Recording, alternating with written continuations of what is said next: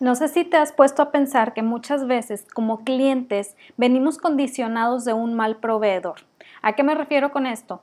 Que a veces tuvimos pues una mala experiencia con un proveedor y de repente sentimos que todos los proveedores relacionados con ese rubro son así.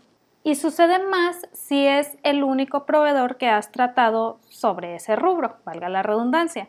Por ejemplo, desde que tengo uso de razón, desde que tengo memoria, mi mamá va con la misma persona para que le haga los vestidos. Una persona que siempre se ofende cuando le dicen modista o costurera. Ella dice, no, yo soy diseñadora. Pero bueno, no es el punto. El punto es que cada que íbamos era un estira y afloja para convencerla de hacer los vestidos como a mí me gustaban. De hecho, hubo muchas ocasiones en las que le pedía un vestido de cierta manera y el vestido terminaba siendo completamente diferente de lo que yo quería. Y cuando le decía, oye, es que yo quería esto, yo quería lo otro, la persona es como, no, es que mira, que hay que hacer esto y que se batalla mucho y que bla, bla, bla, y te sube el costo, etcétera, etcétera, etcétera. Total, una de las cosas que yo siempre he querido en mis vestidos, ya algo más personal, me gustan los vestidos con bolsas, con bolsillos. Es algo básico para mí. Entonces, siempre, siempre era un estira y afloja con esta persona diciéndole, oye, quiero bolsas en mis vestidos. No, es que mira, que la bolsa, que bien complicada, bla, bla, bla.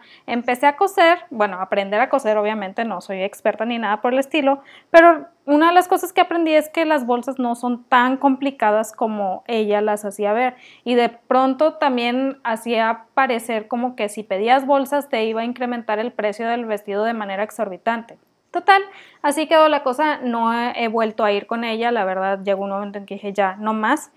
y hace poquito una persona me presentó otra chica para hacerme los vestidos. Y yo iba toda temerosa de que, ay, eh, vamos a empezar a batallar y hay que hacer o pedir esto y hay que pedir esto otro y luego si no está actualizada y bla, bla, bla. Mil cosas se formaron en mi cabeza, mil nubes de todos aquellos recuerdos con la otra modista y, el sinfín de batallar y batallar y batallar. Y aquí me puedes preguntar, oye Wendy, ¿por qué simplemente no compras un vestido en la tienda? Muy sencillo. Mi estatura y mi talla y mi complexión, la verdad es que me complican mucho la compra de vestidos en tiendas por todo esto. Entonces, usualmente, si es un vestido más especial, sí tengo que mandarlo a hacer. Total, llego con esta, con esta chica que me va a hacer el nuevo vestido bueno, ni siquiera la había considerado, pero estaba acompañando a alguien a que se midiera y todo, y veo cómo la empieza a, tratar y digo, oye, súper diferente de cómo me trataba a mí la otra modista. La escucha, pone atención a lo que quiere, se adelanta a sus deseos, está súper al pendiente de, la imagen mental que trae esta persona para sus vestidos. Y luego al final le digo, oye, si quiero un vestido así más o menos, ¿se le puede poner bolsas?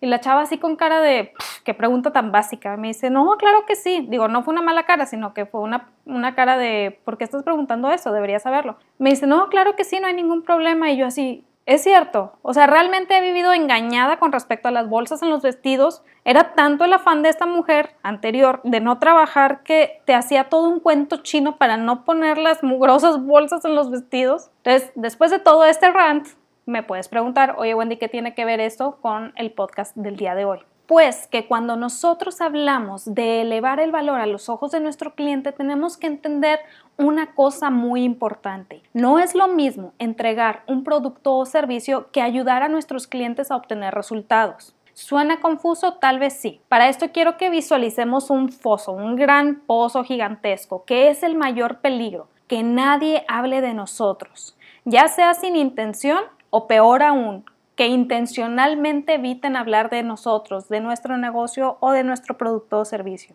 Y es porque a veces deseamos dar más, de manera que el cliente hable de nosotros y que le, que le diga a todo el mundo que le dimos mucho. Y eso nos hace caer en un error muy común.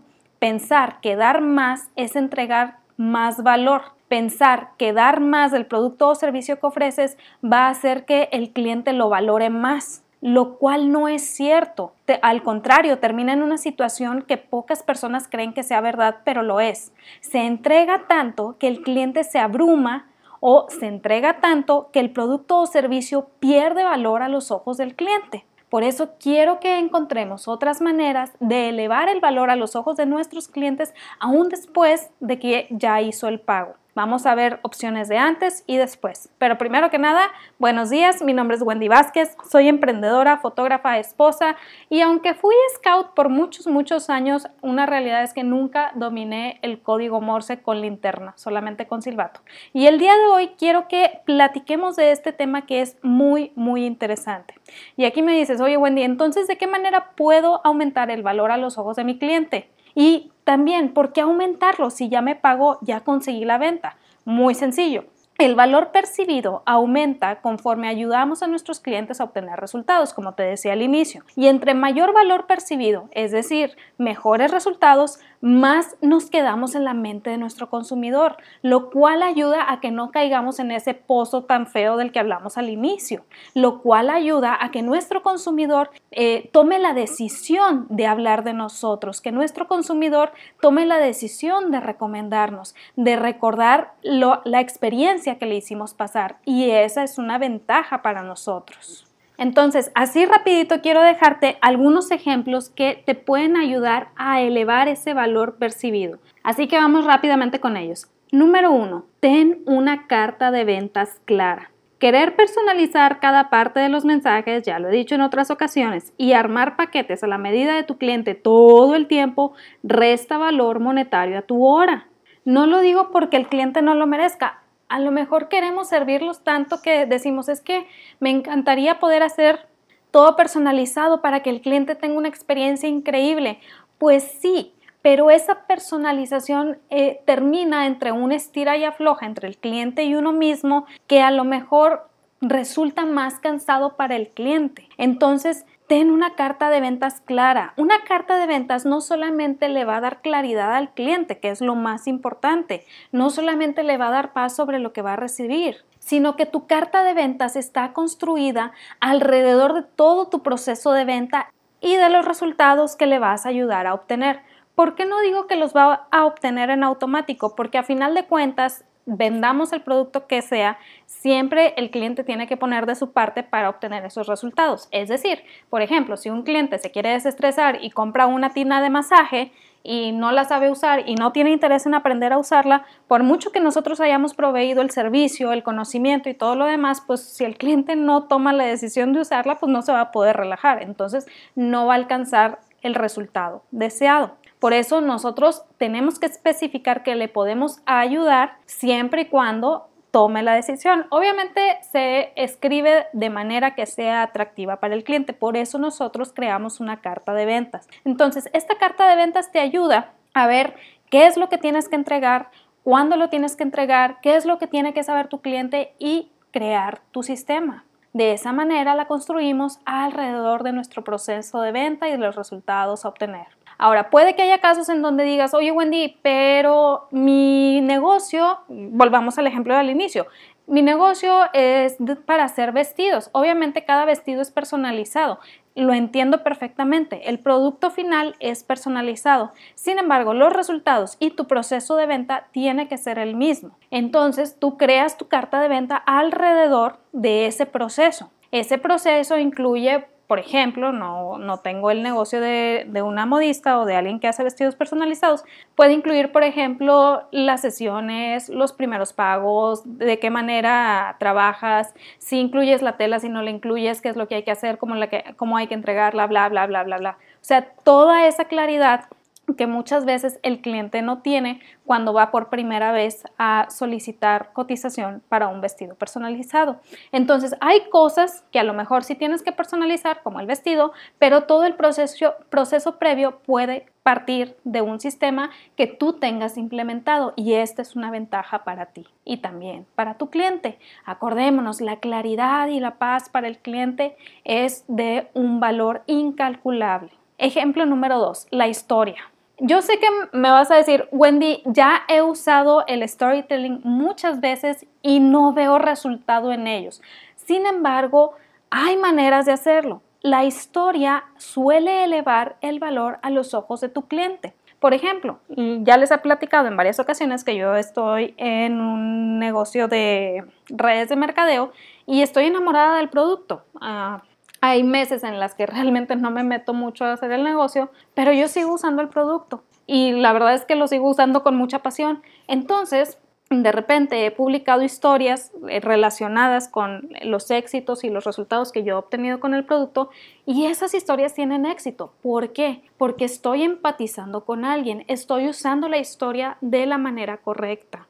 Y aquí es muy importante y recalco mucho, es necesario saber usar el storytelling, es necesario entender el objetivo detrás de él y tener bien estudiado nuestro prospecto de cliente ideal. ¿Por qué?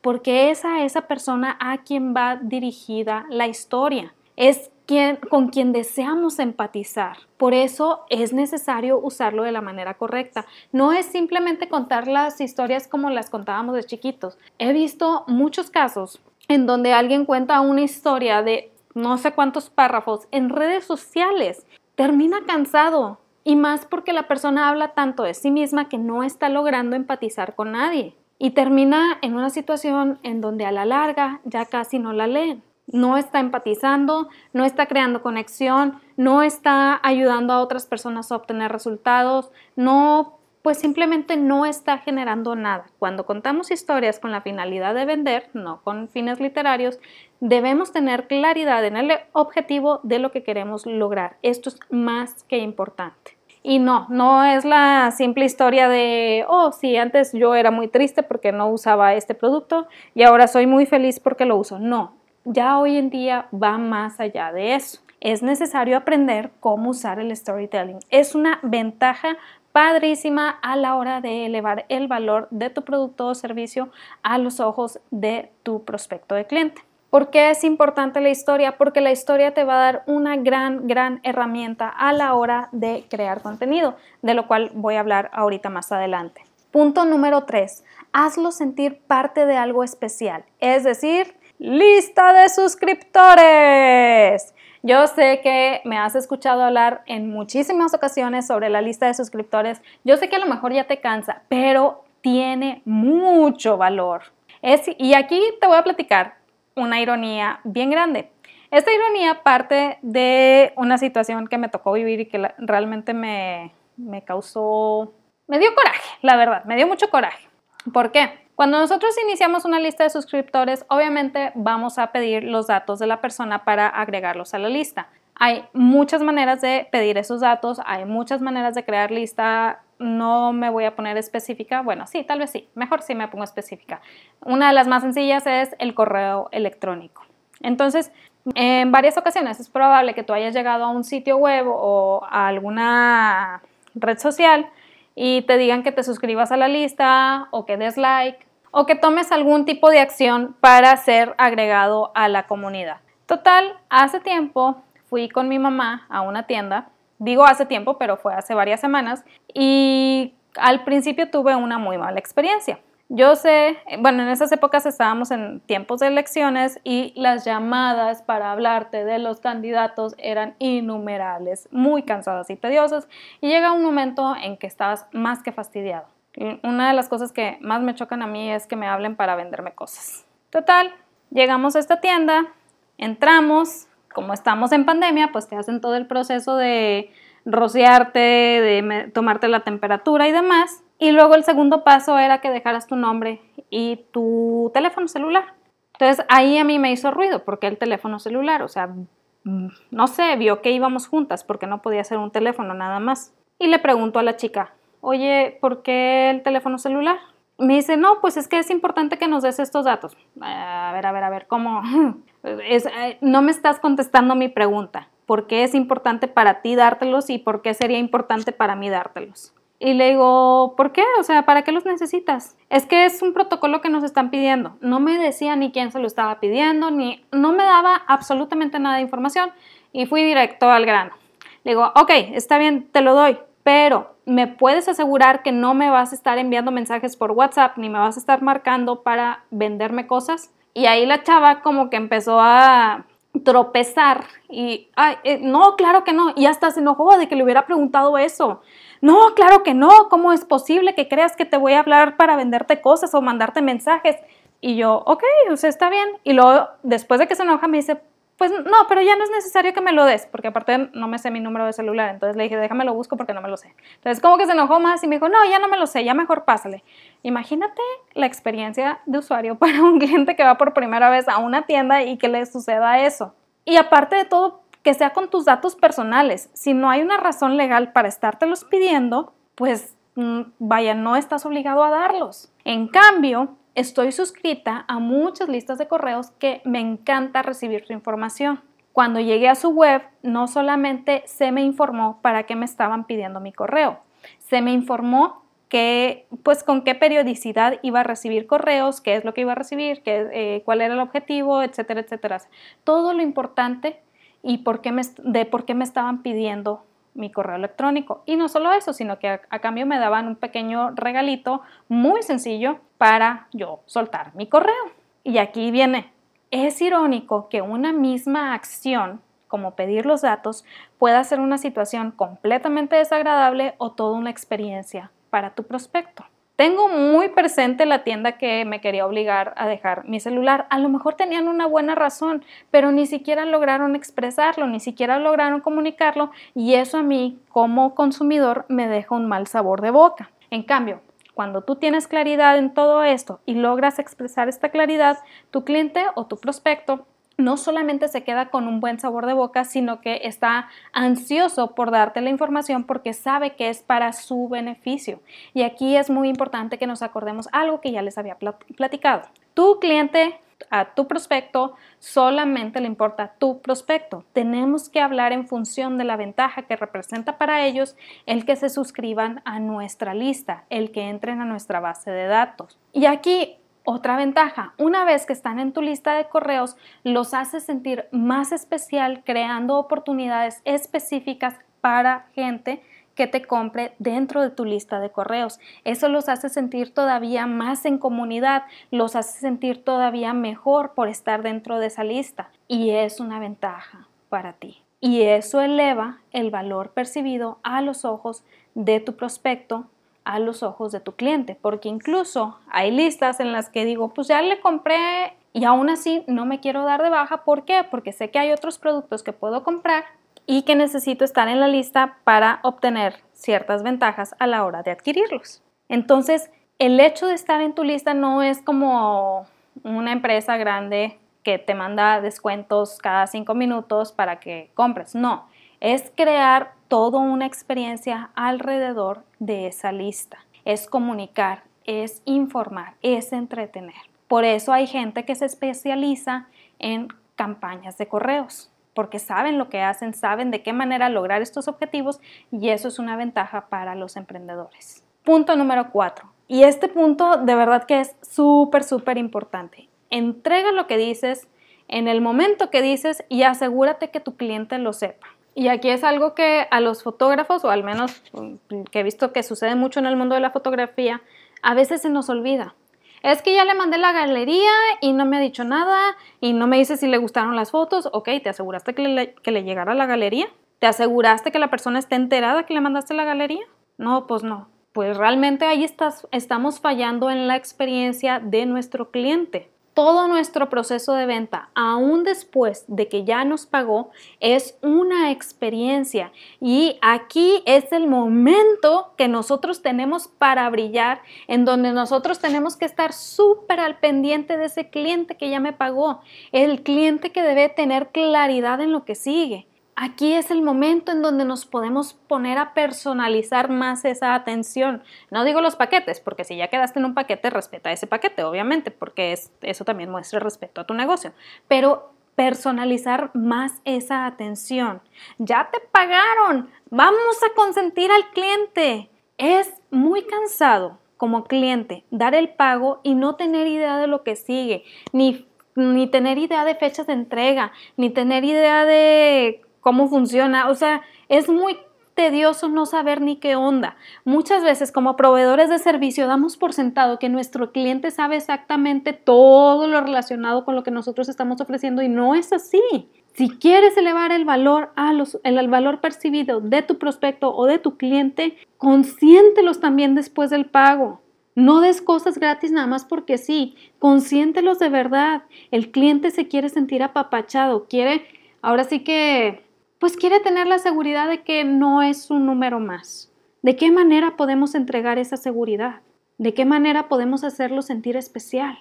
Y créeme, no es dando más de lo mismo. A veces la solución es tan sencilla como tener un sistema implementado que le permita a tu cliente tener claridad y tener paz en el proceso y saber que puede obtener sus resultados, saber que puede sanar sus puntos de dolor. Nosotros como proveedores tenemos que saber cuáles son esos puntos de dolor y ayudar a comunicar un mensaje claro para ayudar al cliente a tomar la decisión correcta sobre lo que nosotros estamos ofreciendo y que pueda obtener los mejores resultados. Y muchas veces esto parte de implementar un sistema de venta. Hace tiempo, hace varias semanas, acompañé a mi hermana a recoger unas cosas que compró.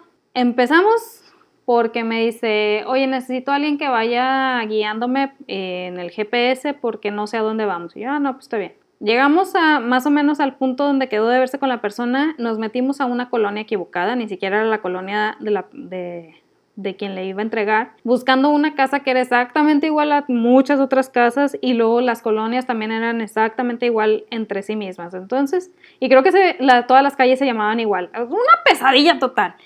Ya después de un ratito mi hermana logró dar con la casa, que resulta que ni siquiera era la casa del proveedor, era una casa a la que iba de visita y le estaba pidiendo a mi hermana un domingo en la tarde eh, a que fuera a recoger ciertas cosas que mi hermana había comprado. Un sistema te ayuda a evitar esta situación, te ayuda a evitar que tu cliente te esté persiguiendo un domingo por la tarde en tu descanso en casa de otras personas para obtener su producto te ayuda a tener un mejor flujo de trabajo y también, repito, a que tu cliente tenga claridad y paz en lo que está recibiendo. Entrega lo que dices en el momento que dices y asegúrate que tu cliente lo sepa. Suena tan sencillo, pero fallamos tanto en eso. Sin embargo, cuando lo hacemos, de verdad que incrementa el valor a los ojos de nuestro cliente. Es triste que sea así, pero es la realidad.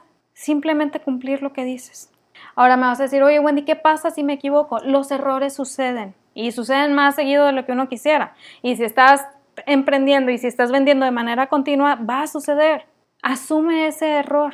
No te escondas del error, asúmelo, pon la cara y créeme que eso eleva todavía más el valor percibido a los ojos de tu prospecto, a los ojos de tu cliente. Y un pequeño punto extra, punto número 5, constancia. La constancia te ayuda a empatizar con tu cliente, a entregar valor, a estar presente. Crea esa magia llamada mantenerse en la mente del consumidor. La constancia no es vender de buenas a primeras todo el tiempo. No es hablar de tu producto o servicio todo el tiempo. Va mucho, mucho más allá de eso. Y hoy en día lo tomamos erróneamente como el concepto de crear contenido pero el objetivo no es ese. Si el objetivo fuera crear contenido, tú puedes publicar 10 memes en un día y ya es contenido. No, el objetivo es buscar la manera de mantenerse en la mente del consumidor y ayudarlo a tomar la decisión de compra en el momento en que nosotros estemos dispuestos a esa venta. Puede ser cualquier día de la semana o puede ser durante tu lanzamiento. Puede ser que tengas ventas continuas o puede ser que tú hagas lanzamientos. Cualquiera de estas dos opciones está bien. Pero el chiste es mantenerse en la mente del consumidor, no solamente hablando de tu producto o servicio. Repito, es empatizar con tu cliente, es entregar valor, estar presente. Y esto es muy importante porque a veces pensamos de, ah, mira, logré esta venta, lo tengo que publicar. Y luego pasan dos semanas en que no he hecho ninguna venta y no publico nada y luego quiero volver a publicar cuando quiero lograr otra venta. ¿Y qué genera eso? En primer lugar, el algoritmo se vuelve patas para arriba porque no hay constancia en tu página, en dado caso que uses redes sociales. Y en segundo lugar, mientras menos actividad haya en tu página, en caso de que uses redes sociales, el algoritmo lo va a mostrar cada vez menos, por lo que aún a pesar de que tengas miles de seguidores, probablemente solamente lo van a ver unos 100 seguidores. Y de esos 100 no sabes ni siquiera si te van a comprar. Entonces, la constancia te ayuda a generar, interacción continua que permite al algoritmo saber que estás presente y que la gente está interesada en lo que tú tienes para decir si estamos en redes sociales. Si no estamos en redes sociales, si estamos en campaña de marketing, entonces sabemos que debemos entretener, informar y vender a través de los correos que mandemos. No quiere decir que tengas que mandar, un correo al día, aunque sé que hay gente que sí lo hace y le va muy bien haciendo eso, pero sí quiere decir que tienes que marcar o estipular cada cuándo te vas a comunicar con tus lectores y tus lectores van a ir entendiendo con el tiempo ese, ese calendario y de esa manera van a estar esperando lo que tú tengas para comunicar. Esa es la constancia.